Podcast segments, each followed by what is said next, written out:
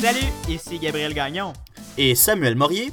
Nous sommes le jeudi 7 mai 2020. Aujourd'hui, Samuel, à l'émission?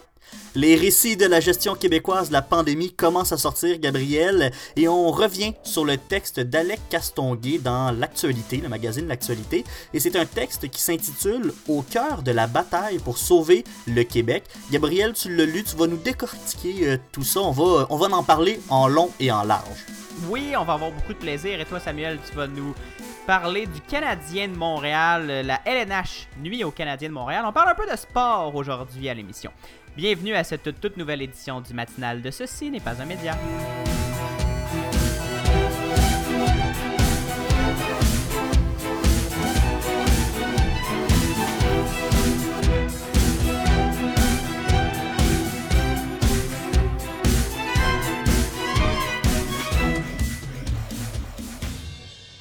Bonjour Samuel. Allô, allô? Comment ça va? Ben, ça va pas pire. Ça va mieux que quand j'ai eu un segment de nez, là. C'était je me suis pas vidé de mon sang depuis, Gabriel. Tu seras heureux d'entendre ça. Euh, ça va bien, là. Tout est sous contrôle. Euh, les, euh, j'ai fermé les vannes. On a fait une mise à jour hier, d'ailleurs. oui? Ah on, sait que tu tenais à ce que nos auditeurs soient rassurés sur tes écoulements nasales, donc on l'a fait. On a rassuré tout le monde que tu n'étais pas mort et que tu te portais bien. D'ailleurs, parlant de l'émission d'hier, je voudrais saluer Sacha. Euh, oui! Très, très bonne émission hier avec Sacha. La qualité sonore était correcte, par contre. désolé, mais hein, à, confinement, euh, j'allais j'allais essayer de faire un proverbe euh, à Ouais, c'est difficile d'improviser un proverbe comme ça, Gabriel. Ouais ça s'invente pas sur le bord d'une table. Mais bon, on le salue Sacha, puis encore une fois, merci beaucoup d'avoir remplacé euh, Samuel comme ça. Et euh, je suis très content de retrouver mon co-animateur, euh, oui, je vais le dire, préféré, Samuel ah! Morier. Wow. Ben, ça, ça fait chaud au cœur. Merci beaucoup. Mais je vais prendre moi aussi le temps de remercier euh, notre collègue, là, vraiment. Quand on a besoin d'un remplaçant, il est, euh, il est là, il est disponible et ça, il, est tout le temps euh, très heureux aussi de, de venir à l'émission. Donc, juste une petite surprise comme ça, là, un, petit teaser si vous voulez. On va probablement en entendre un peu plus de la part de Sacha dans les prochaines semaines. restez, mm-hmm. restez à l'affût. Mm-hmm, mm-hmm, Des beaux projets qui s'annoncent parce que on a calculé ça, on va être à notre cinquième saison de ce Ce n'est pas un média, si on compte euh, toutes nos saisons euh, radio. Euh, à, Sherbrooke Oui, à Sherbrooke à des heures différentes, mais c'est pas parce qu'on change de case horaire qu'on change d'émission. Hein? donc, on sera à notre cinquième saison, puis on va dévoiler ça la semaine prochaine ou dans deux semaines, je crois. Ah ouais, dans, ce coin-là, d'un prochain jour, d'un prochaine semaine. On est, on est pas mal libre de ce qu'on fait hein, ici. ce n'est pas un média. On n'est pas euh, dicté par. nos, nos, nos, saisons sont pas euh, dictées par personne, sauf nous-mêmes. Donc, on, suivez-nous. On va euh, dévoiler des beaux changements et des belles nouvelles qui vont être dévoilées très bientôt. Parlant de dicter, quelqu'un qui, qui, qui, dicte des, des, des, consignes comme ça, ça me fait penser à notre cher Horatio, hein, qui, qui, prend soin de nous, mm-hmm. euh, qui prend soin de la santé publique. Oui, euh, il y a eu un bel article qui est sorti dans l'actualité, euh, Gabriel, qui justement abordait le sujet d'Horacio Arruda, le directeur de la santé publique. Et aujourd'hui, ben, nous sommes au jour 55 de l'état d'urgence sanitaire au Québec et on est loin d'être à la fin de cette pandémie. Et déjà, il y a des récits de la gestion québécoise de la pandémie qui commencent à être diffusés et on peut dire que nos dirigeants font, bon, euh, font bonne figure. Il y a le texte d'Alex euh, Castonguay euh, dans le magazine de l'actualité qui a fait un beau portrait de la gestion de crise au Québec, dont notre bon docteur Horacio Arruda. Oui, Samuel, euh, d'ailleurs, si vous avez la chance d'aller le lire, faites-le. C'est vraiment un excellent article qui donne un accès privilégié au-dessous de la gestion de cette crise. Le texte Au cœur de la bataille pour sauver le Québec raconte les premiers moments où les plus hautes sphères du gouvernement découvrent l'ampleur de la situation. Et là, je vais juste préciser, euh, Alec Castonguay n'a pas eu accès à aucune réunion euh, en direct. Il n'a pas été invité aux réunions d'urgence et de gestion de crise du gouvernement, là, compte tenu de, l'importance de ces réunions-là et de, toute la situation. c'était seulement la garde rapprochée euh, du premier ministre, mais il a fait plusieurs entrevues euh, au téléphone et par Skype euh, avec les, principaux intéressés, les principaux responsables de cette gestion de crise. Et il nous racontait, il a raconté sur les, sur les ondes d'énergie à Québec qui avait qui discutait avec le, rédacteur des discours de François Legault en entrevue parce que euh, Alec Castonguay a des jeunes enfants et l'équipe du gouvernement est en, gestion de crise euh, constante et donc euh, des réunions jusqu'à tard le soir. Et justement, le rédacteur de discours faisait l'entrevue à 10h et quelques le soir. Et Alec Castonguay demande C'est quoi le bruit en arrière que j'entends? Qu'est-ce qui se passe? Es-tu dans, dans, une foule? Il dit Non, je suis en train de faire chauffer mon souper approche 10h30 le soir euh, en, entre deux entrevues et entre deux réunions. Donc, euh, ça donne un peu, il y a une idée du rythme de travail que ces gens-là ont euh, en pleine crise, en pleine gestion de crise. Oui. Exactement, ça donne aussi de l'idée de, de, de l'importance de la situation pour, pour justement arriver à, des, des, à sauver le Québec comme le titre l'explique. Donc, on est en, ça raconte les, justement les premiers moments où les hautes sphères du gouvernement découvrent l'ampleur de la situation et comment ils ont réagi, surtout comment ils, ont, ils tentent tous de sauver le Québec de la pire catastrophe depuis la Seconde Guerre mondiale, Samuel. Et là, c'est pas un hasard pourquoi j'ai parlé du docteur Horacio Arruda dans l'introduction, parce que c'est lui qui a comme imploré le premier ministre François Legault d'agir rapidement dans cette crise-là. Oui, Samuel, on apprend que le 9 mars dernier, M. Arruda présente la situation au premier ministre du Québec à Montréal, dans les bureaux. Le premier ministre a des bureaux à Québec et à Montréal, et ça se passait à Montréal. L'ambiance avant le pitch était détendue, Samuel. On, saluait en se frappant les coudes, on rigole que c'est la, nouvelle façon de faire. Et là, à ce moment-là, la situation est loin d'être dramatique au Québec. Là. Euh, au début, euh, début mars, on était on avait quelques cas euh, détectés, mais rien, rien d'urgent qui méritait à ce moment-là d'établir l'état d'urgence. Puis, le docteur Arruda qui s'est levé et justement a défait tout espoir de joie dans l'équipe santé du gouvernement. Il a cassé le party. Il a que le virus était arrivé au Québec et que. Oui, vraiment. D'ailleurs, l'équipe santé du gouvernement, c'est Daniel McCann, le premier ministre, la santé publique, leurs divers conseillers et leurs euh, divers sous-ministres. Et c'est là que justement, il annonce euh, au, premier ministre et au trio de choc, là, maintenant qu'on appelle, euh, que le virus est arrivé au Québec et qu'à partir de maintenant, le gouvernement a une lourde tâche devant lui pour éviter un scénario à l'italienne. On, comprend tous euh, l'analogie. Et là, on fait on fait que commencer au début mars à entendre l'histoire d'horreur de, des médecins italiens qui doivent choisir les patients à soigner parce que les hôpitaux débordent. on n'est pas encore dans les 800, 900, 1000 morts à, chaque jour. On est dans les débuts du fameux euh, triage de guerre des hôpitaux italiens. Mais M. Arruda est clair, il va falloir fermer le Québec, il va falloir tout arrêter bientôt.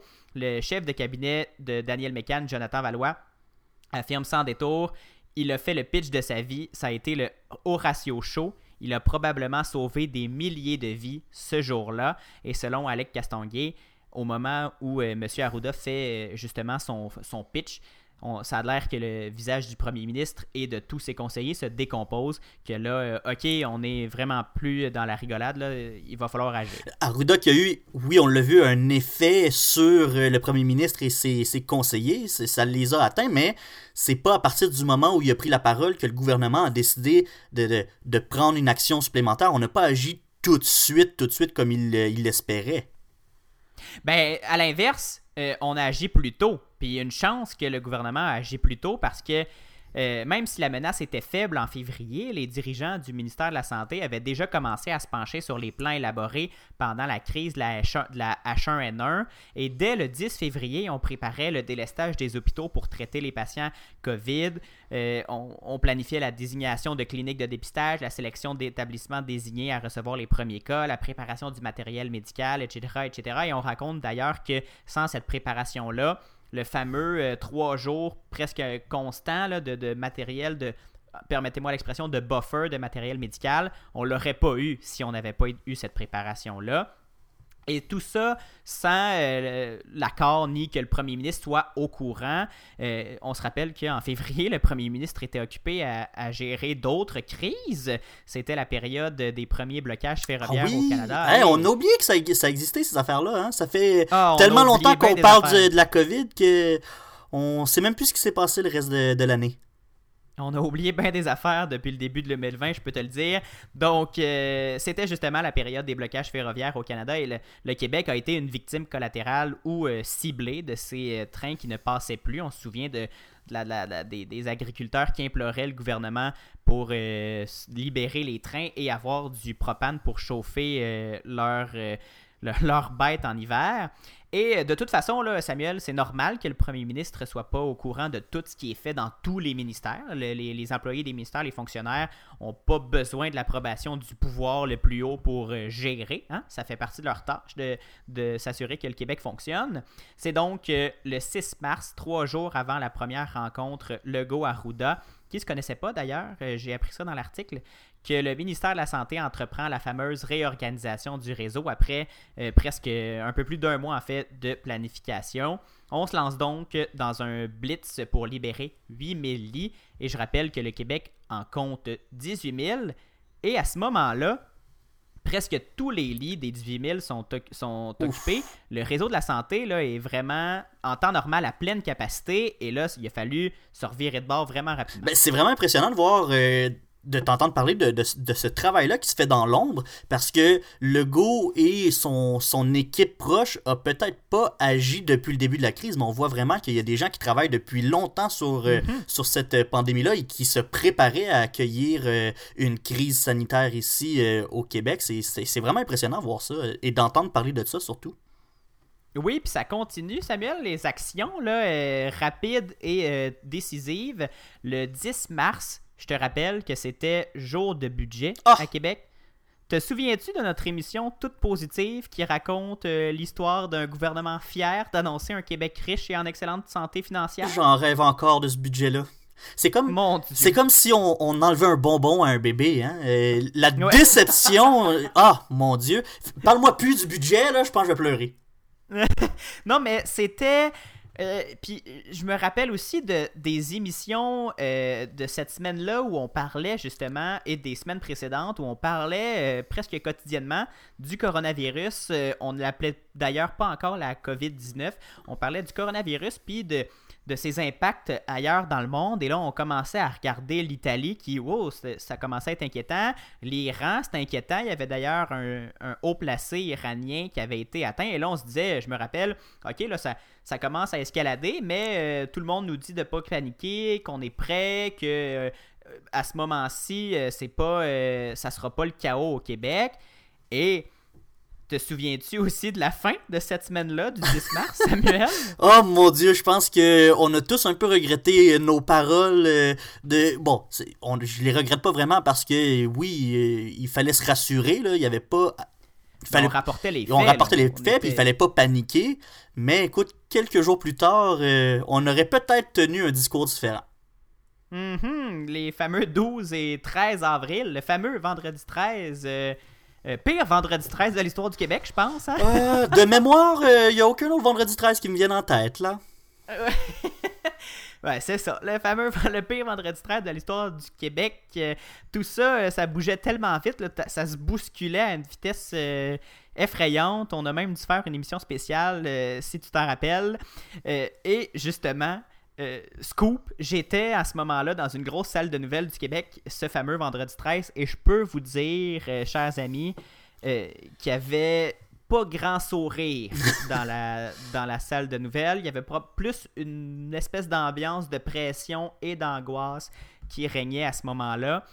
Bref, le 10 mars, le ministre Girard, d'ailleurs, te souviens-tu de à quoi il ressemble, le ministre des Finances, Ça fait tellement longtemps qu'on ne l'a pas vu, mais semble que j'ai la misère à le replacer. Oui. Et euh, d'ailleurs, d'habitude, un, ministre des Finances, c'est un des ministres les plus euh, présents et influents d'un gouvernement, avec raison. Et là, euh, COVID oblige, M. Girard fait son petit bonhomme de chemin dans l'ombre. Mais justement, M. Girard présente le budget le 10 mars et pendant ce temps, alors même qu'on présentait le budget et que les journalistes posaient la question au gouvernement, avez-vous prévu des sommes si le Québec prend une débarque économique? Parce qu'à ce moment-là, c'est ça qu'on C'était quasiment écrit dans le ciel, hein, cette affaire-là. Oui, et c'était. Euh, on apprend dans l'article que justement, euh, c'était un peu. Le, Québec redoutait plus une crise économique plus qu'une crise sanitaire, et c'est justement le fameux 12 euh, mars là, que le le docteur euh, Arruda euh, a parlé au premier ministre Legault pour dire euh, qu'il s'inquiétait vraiment de l'arrivée d'environ 300 000 voyageurs. Gabriel, écoute, on va s'arrêter là pour tout de suite parce qu'il faut qu'on aille prendre oh une pause à la radio, là, c'est deux minutes. Sinon, on vous rejoint dans, on, reprend dans quelques secondes si vous nous écoutez en balado. Avec la suite de ce dossier-là, on a encore bien des affaires à vous dire. Fait que restez à l'écoute. Gabriel va poursuivre son topo après cette pause. Vous écoutez le matinal de Ceci n'est pas un média. En ondes du lundi au jeudi dès 7h en balado. Et de 9h au CFAC 88.3 FM à Sherbrooke. Abonnez-vous au balado sur Apple Podcast, Spotify, Google Podcast et sur la plateforme Anchor pour ne rien manquer. On se rejoint aussi sur Facebook au facebook.com CNPUM et sur Instagram CNPUM baramba balado. Vous êtes de retour au matinal de Ceci n'est pas un média avec Samuel Morier et Gabriel Gagnon. Et juste avant la pause, Gabriel, tu en train de nous parler d'un ben article qui est. Coupé, toi, ben oui, j'ai osé faire ça, te couper la parole. Euh, on a des pauses. Il faut respecter ces temps-là, Gabriel, et euh, tu connais ma rigueur sur le temps. J'ai essayé d'être. Euh, rigueur, rigueur, rigueur. Exactement. Mais bon, on s'éloigne de la rigueur. Ben non, pas tant. On s'éloigne pas tant de la rigueur. Mais on est pile dedans. On est pile pile dedans, mais euh, on vous parle euh, de la COVID-19, hein. Quoi de neuf, vous me direz. Mais euh, plus, plus précisément d'un article qui est paru dans le magazine L'actualité de Alec Castonguay qui nous fait un portrait de la gestion de crise qui s'est faite au Québec. Et donc, Gabriel, je vais te laisser continuer d'où tu étais parce qu'on était rendu au matin du 12 mars.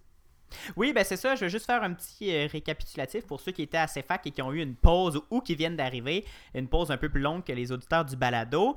On parlait de le 10 mars, c'était jour de budget à Québec. Le, ministre des Finances, Éric Girard, présentait le budget. Et pendant ce temps-là, ce jour-là, l'équipe de gestion de crise se mettait en place pour s'installer dans le même corridor que les bureaux du premier ministre à l'Assemblée nationale. Et c'est à ce moment-là que les rôles se définissent et que François Legault euh, prend euh, toute l'ampleur de la situation. Ou presque, pas tout à fait encore, parce que c'est le matin du 12 mars que le docteur Arruda euh, affirme, euh, parle au, premier ministre et affirme qu'il s'inquiète vraiment de l'arrivée d'environ 300 000 voyageurs euh, au Québec. C'était dans la période de la semaine de relâche, on le rappelle. Et Alec Castonguay a parlé avec Stéphane Gobeil, rédacteur des discours du premier ministre depuis 2016, et il a parlé d'un énorme sentiment de vertige à imaginer les ravages que pourrait faire cette vague d'arrivants de, de l'extérieur. François Legault demande euh, à Horacio Arruda ce qu'il doit faire.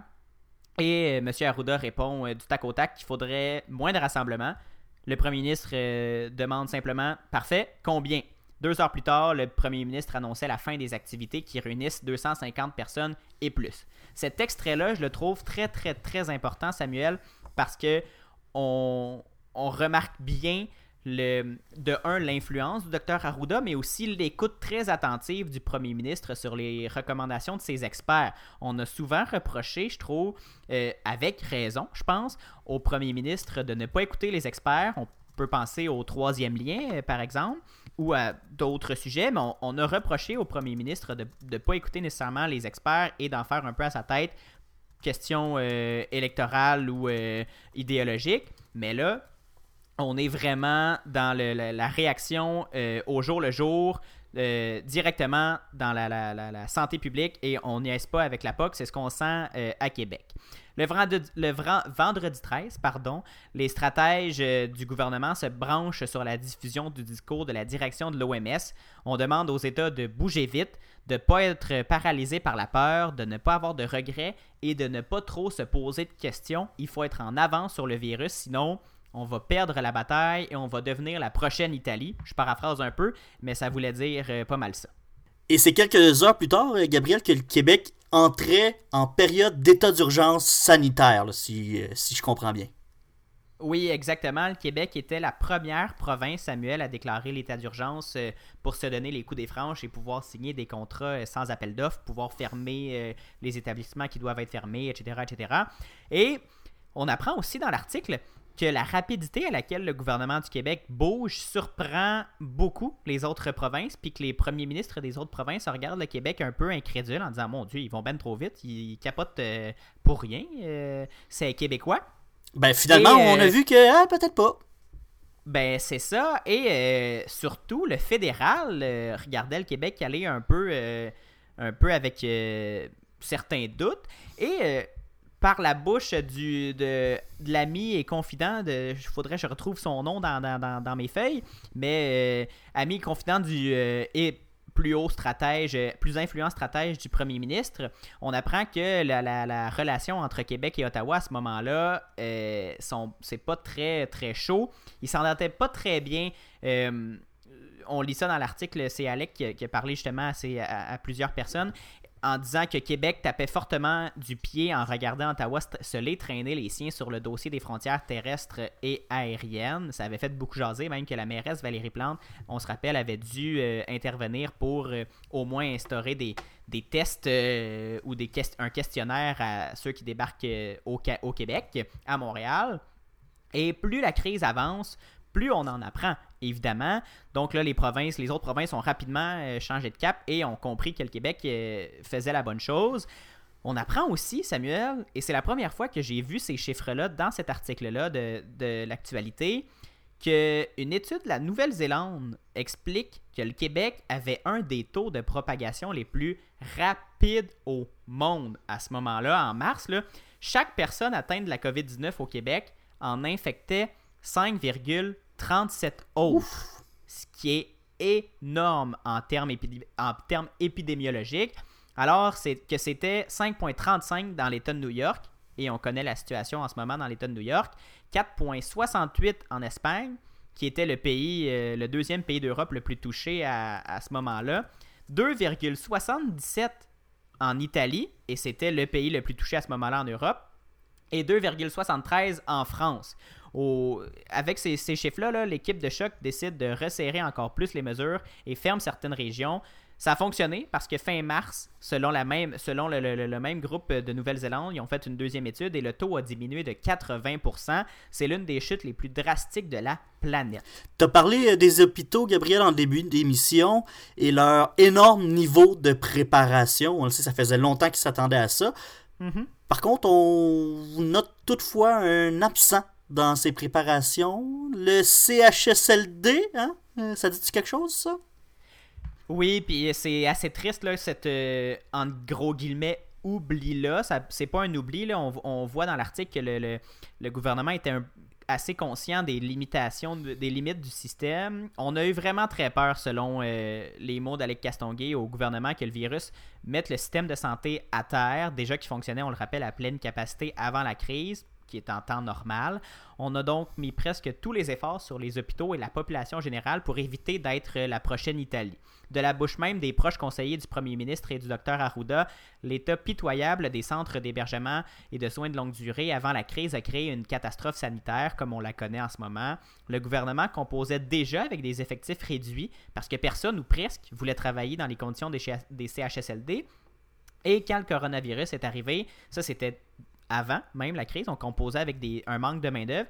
Et là, quand le coronavirus est arrivé, avec les premiers voyageurs, plusieurs infirmières et préposés se sont mis en isolement préventif parce qu'ils arrivaient de l'extérieur du pays. Ou certains, comme on le sait, ont simplement refusé d'aller travailler par crainte d'attraper la COVID-19. Ils ont donc déserté leur lieu de travail. Je pose la question, j'attends pas une réponse, mais on fait quoi dans ce temps-là quand tes soldats sont plus disponibles pour partir en guerre? On, on se ramasse un peu dans le trouble. Je vais faire une, petite citation qui m'a marqué, euh, Samuel. La cellule de crise du gouvernement constate avec effroi en ce 10 avril que l'information sur les points chauds et l'état des troupes sur le terrain lui parvient en retard, parfois après plusieurs jours. Certains CHSLD sont dans une situation critique depuis une semaine, voire dix jours, lorsque les problèmes sont signalés en haut lieu, une éternité dans une guerre contre un ennemi mmh. invisible aussi contagieux on comprend donc un peu l'espèce de manque de, coordination entre les, directives, de la santé et ce qui se passait vraiment sur le terrain euh, en CHSLD parce que les nouvelles montaient pas assez rapidement dans les hautes sphères. On, a, compris que pour la population générale, le gouvernement été très, très, très, très, très rapide à euh, réagir, mais pour les CHSLD, c'était plus difficile parce que visiblement, il n'y avait pas l'information. Il y a des choses qui auraient pu être améliorées, évidemment, mais ça explique en partie la situation euh, dans laquelle on se trouve en ce moment. Le, le contraste est d'ailleurs frappant là, parce que le 18 avril, euh, il restait encore 6400 lits de disponibles euh, dans les hôpitaux et les soins intensifs étaient occupés à seulement 60%. Si la transformation éclair des établissements de santé a été vraiment un succès pour éviter le pire scénario comme à New York ou en Italie, ben, dans les centres pour aînés, ça pas été euh, ça du tout. On n'a pas été en mesure de s'adapter à, temps, faute de personnel, et aujourd'hui, on assiste à une catastrophe qui était euh, presque annoncée. Rassurons-nous, Samuel, en date d'aujourd'hui, le pire semble passer dans les CHSLD. Il manque toujours énormément de personnel, mais les gens ne tombent plus comme des mouches, heureusement.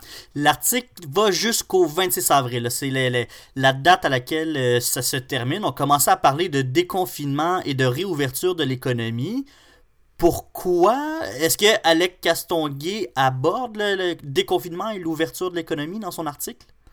Oui, euh, évidemment, là, on apprend qu'au gouvernement et à la santé publique, on veut plus tenir les Québécois enfermés. Et euh, on apprend aussi, là, on, certains pays ou euh, certains experts parlent de stop and go, d'une stratégie d'ouverture, de, refermeture, de rouverture, de refermeture. On veut pas ça au Québec, selon les propos des, des, personnes influentes au gouvernement. On veut pas euh, jouer au yo-yo parce qu'on pense que les gens écouteront pas la deuxième ou la troisième fois. On veut donc privilégier une réouverture graduelle et contrôlée, comme ce que le gouvernement essaie de faire. Mais encore là, il y a des bémols parce que on dit euh, du côté des, hauts fonctionnaires que il y a peut-être eu un petit manque de pédagogie au, euh, niveau des points de presse.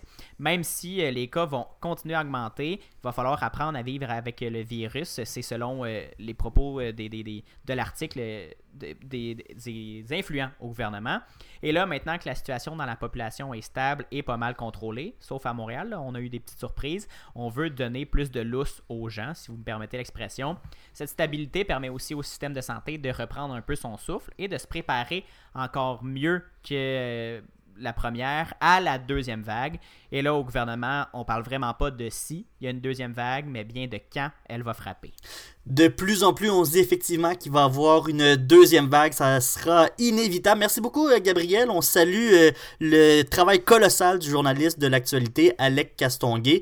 Ce genre d'article-là, écrire ce genre d'article-là, interviewer les bonnes personnes, faire ressortir les éléments clés, tout ça de la maison, en télétravail, c'est vraiment quelque chose.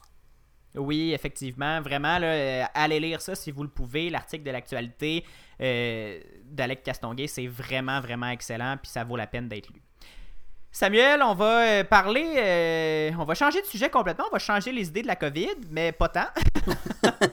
au mois de mai, on est au mois de mai en fait, et en pleine pandémie de COVID-19, puis là, toi, tu as décidé de parler du Canadien de Montréal. Euh, on parle de, on va parler de hockey et de la LNH qui serait pas fine fine avec euh, nos glorieux. Qu'est-ce qui se passe? La saison est annulée, euh, Gabriel, mais ça continue de bouger dans la ligue. Il y a plein de décisions qui doivent être encore prises. Hein. On n'a toujours pas de nouvelles concernant les séries éliminatoires. D'ailleurs, hein. qui va gagner la Coupe Stanley? Mhm. On ne sait pas. Va-t-il y avoir une Coupe Stanley? On ne sait pas.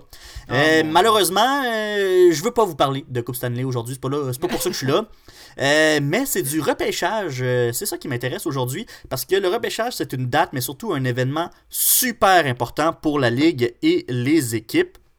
Les Canadiens de Montréal misaient beaucoup sur le repêchage euh, cette année. On se mentira pas, hein, ça fait une couple d'années, peut-être deux ans que qu'on est vraiment pourri. Euh, mais ah c'est le plan de euh, Marc Bergevin. depuis à peu près deux ans, il accumule des choix de repêchage.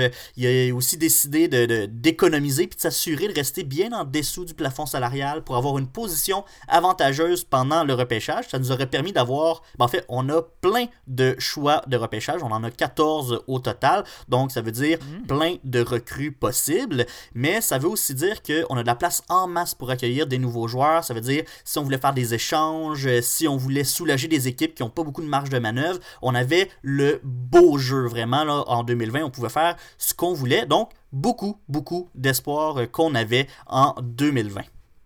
On avait, tu mets ça euh, à l'interrogative. J'imagine que pour les Canadiens, c'est un peu euh, pour nous, puis 2020, c'est un... Comme pour nous 2020, c'est un peu décevant? Décevant, euh, tu dis, Gabriel, on avait une situation privilégiée pour le repêchage, mais à cause de la COVID-19, ben en bas québécois, ça a chié dans pelle. Euh, c'est dans la presse, en fait, c'est une chronique euh, d'Alexandre Pratt qui a attiré mon attention. En fait, c'est on a su que Gary Bettman, qui est le commissaire de la LNH, le, big, le, big boss de la ligue, il, lui... Celui qui veut pas me ramener mes Nordiques. C'est ça, exactement. Le même, le même historieux. Mais lui, il, veut devancer la date du repêchage en début juin plutôt qu'à la fin du mois, euh, comme c'est l'habitude. Et là, pourquoi, tu vas me demander? Ben, c'est pour avoir une meilleure couverture médiatique c'est la raison euh, qu'il avance. Mais là. Ben, il est où le problème? Ben, c'est ça l'affaire. C'est quoi le problème là-dedans? Tu vas me dire pourquoi ça, ça chie dans pelle euh, tous les plans du Canadien. L'affaire, c'est qu'en début juin, techniquement, la saison est pas officiellement terminée. On n'a pas le classement final. On... Puis si on n'a pas de, classement final, ben on peut pas faire la loterie comme d'habitude. On peut pas euh, parce que selon la, la, position où tu finis dans le classement général, ben, tu as plus ou moins de chances de finir premier dans le classement du euh, repêchage. Donc, ça vient un peu euh, fucker le chien pour la loterie. Donc, il va falloir qu'on change les règles du jeu. Et là, c'est que c'est que vous pensez là, qui va souffrir de ça, hein, si euh, je pouvais me permettre de, de citer Gilles Duceppe, c'est que c'est que vous pensez? ben, la Sainte Flanelle. C'est la Sainte Flanelle, évidemment. Parce que, comme je l'ai dit, normalement, on avait le beau jeu. On avait même, attention, 6% des chances d'aller chercher Alexis Lafrenière. Ça, c'est l'espoir numéro 1 cette année euh, au repêchage. C'est un Québécois, il est vraiment excellent. Mais là, avec les. Là, on va me dire 6%, c'est pas beaucoup, mais quand même, on va prendre 6% euh, plus que d'autres choses. Hein. Parce que, avec euh, le. Mais ça dépend le pourcentage que les autres équipes ont. Exactement, mais là, attends un petit peu, avec le nouveau pourcentage qu'on aurait, là, selon les changements de date et les changements de règlement, on aurait un beau 0% de chance d'aller chercher ah, notre Alexis Lafrenière. J'ai hâte de le voir arriver à Toronto. Eh, c'est ça, on le voit s'échapper encore. Un autre espoir qui s'en va ailleurs. En fait, avec les changements, là, le meilleur rang que le Canadien pourrait avoir, c'est le quatrième rang au repêchage. Bon, quatrième rang, c'est pas si pire, mais bon, si on voulait Alexis Lafrenière, encore une fois, c'est le premier rang qu'il nous faut. Mais c'est pas juste une affaire de classement au repêchage, c'est aussi une question de, choix de repêchage, parce que oui, on en a 14, mais normalement, une équipe peut faire des transactions de choix, on peut changer des joueurs aussi pendant cette période-là, mais vu qu'on est la saison n'est pas, pas finie, on n'a pas le droit de faire des échanges parce que la date limite des transactions, c'était au mois de février. Là, on est encore dans la saison, on n'a plus le droit de faire de transactions de joueurs, donc on n'a plus vraiment de monnaie d'échange. Fait qu'on se ramasse avec 14 choix, puis on peut pas vraiment faire grand chose avec ça parce que si on les garde tous, ben on va repêcher beaucoup trop de joueurs, puis on pourrait pas tous les signer parce qu'il y a une limite de contrats qu'on a le droit de signer. C'est 50 contrats au total dans la Ligue nationale et son club école. Fait qu'on va se ramasser à devoir échanger plein de choix de repêchage pour un ou repêcher du monde puis ne pas les faire signer. Donc c'est du gaspillage, si tu veux, euh, mon avis. Et là, je rappelle que tout ça, tout ce beau chiard-là, c'est parce qu'on veut une meilleure couverture médiatique. Mais pour vrai, Gabriel, peux-tu me dire ce qui, se passe, ce qui passe à RDS en ce moment? le mini post ah, c'est ça. Ils ont besoin de trucs. Fait que je peux dire n'importe quand ils vont mettre le repêchage, RDS puis les réseaux de sport vont le présenter. Ils en cherchent des trucs à, mettre à la TV. Fait que il y a pas de problème de la couverture médiatique, on va en avoir. Puis anyway, ça change quoi qu'on le devance? Est-ce qu'il va y avoir plus de monde qui vont le regarder? Y a plus de monde qui, qui vont s'intéresser au repêchage? Pas, vrai, pas vraiment. Samuel, du repêchage. C'est ça, il n'y a pas d'action. C'est pas une game de hockey. Là. Ceux qui regardent le repêchage, c'est ceux qui sont des maniaques de sport, qui regardent les statistiques, qui suivent le hockey junior, qui suivent la, la, Ligue américaine, qui ont des poules. C'est vraiment ces gens-là qui s'intéressent, qui ont fait des paris sur tel joueur va aller à telle place, etc. Le commun des mortels, en général, on veut juste savoir notre équipe a repêché qui, that's it. Fait qu'on va pas, euh, on va pas passer une journée complète à regarder le, le repêchage. Puis pour vous dire à quel point c'est weird comme décision, Steve Eiserman, qui est le directeur général des Red Wings de Détroit, il s'est opposé lui aussi à un changement de date du repêchage. Puis là, c'est bizarre que lui s'oppose parce que si on change la date, on change les règlements, les Red Wings seraient assurés de repêcher au premier ou deuxième rang. Donc, même celui qui est assuré de gagner au repêchage s'oppose au changement du repêchage. Tu vois-tu un peu le, genre? Mais le Gary Bettman, là, je te pose la question, il est, commissaire, mais la job d'un commissaire, c'est de représenter ses membres, qui sont les propriétaires euh, d'équipes de hockey. Si les équipes de hockey, dont celles qui sont euh, supposément avantagées par cette formule-là, sont contre, il me semble en toute logique, il pourrait pas refuser. Là. Il pourrait pas dire OK, on y va quand même. Ben écoute, pour l'instant, c'est ce qui a été annoncé, qu'il réfléchissait à ce scénario-là, lui et son équipe autour. Mais euh, effectivement, si ça plaît pas aux directeurs généraux, aux équipes, ben il y a moyen de, de, se faire entendre. Puis c'est ce qu'on souhaite. Là, euh, en tout cas, en tant que partisan de Montréal, on va souhaiter que cette grogne-là se fasse entendre et que euh, Gary Batman fasse pas à sa tête et décide pas de, de changer cette date-là pour nuire à notre pêchage. Mon Dieu, il doit avoir des téléphones qui se font aller puis des courriels en majuscules qui, euh, qui s'envoient ces temps-ci dans la ANH. Là. Je voudrais pas me retrouver dans les souliers de Marc Bergevin ou de Jeff Moulton. C'est euh, ben ben spécial, euh, Gabriel, effectivement, comme situation. Puis, tu sais, on le sait, Gary Bettman, il a pas la cote à Montréal. Puis si ça continue dans cette voie-là, ben je te garantis qu'il va se faire plus haïr que Zdeno Chara quand il a blessé Max Pacioretty, parce que... Eh, en Et je repense à cette affaire-là, puis mon Dieu, j'ai des frissons. Max Pacioretty dans la bande. Ouf. Ah, j'ai encore l'image de, la tête dans, le petit coussin toute mince de la, de la baie vitrée. Là. Ah, mon Dieu. Samuel! Oui! Sur cette image, euh, oh, ma foi, peu ragoûtante. Ouais. C'est ce, qui conclut cette édition du 7 mai du matinal de Ce n'est pas un média. Ben oui, déjà. Ça a passé vite, hein? Ça a passé vite. Beaucoup, beaucoup plus euh, de blabla, de pas de blabla, mais de discussion sur des, des, sujets. Euh. C'était bien intéressant. Vous nous ferez savoir si vous aimez bien euh, cette formule-là. Moi, je veux pas m'avancer sur quelque chose, mais ça se pourrait que ça revienne, ce genre de formule-là. ah, c'est quoi? Tu saupoudres des informations sur l'avenir? Je saupoudre ce que je veux, OK? C'est ton show, toi, avec. Hein, en tout cas, merci, euh, merci Gab pour cette émission-là. Puis euh, merci encore à Sacha qui a euh, repris mon poste comme d'une main de maître hier pour me remplacer. Et on va se donner. Rendez-vous lundi prochain parce que on recommence une nouvelle semaine. 7h en balado, 9h à la radio à Sherbrooke au CFAC 88.3. Et bien sûr, comme d'habitude, on le répète, on le répète, on le répète, mais suivez-nous sur la page Facebook de Ce, n'est pas un média et sur le compte Instagram et Twitter de Ce, n'est pas un média. Ils ont les deux le même nom, CNPUM Baramba Balado. Et écoutez, réécoutez, partagez euh, notre site web, ce n'est pas un média.com. Et n'oubliez pas non plus d'aller donner 5 étoiles sur euh, iTunes ou sur Apple Podcast pour euh, le, balado. Ça nous aide beaucoup, beaucoup, beaucoup à être découverts par des nouveaux auditeurs. Samuel, on se reparle lundi. Absolument, à lundi. J'ai déjà hâte. À lundi.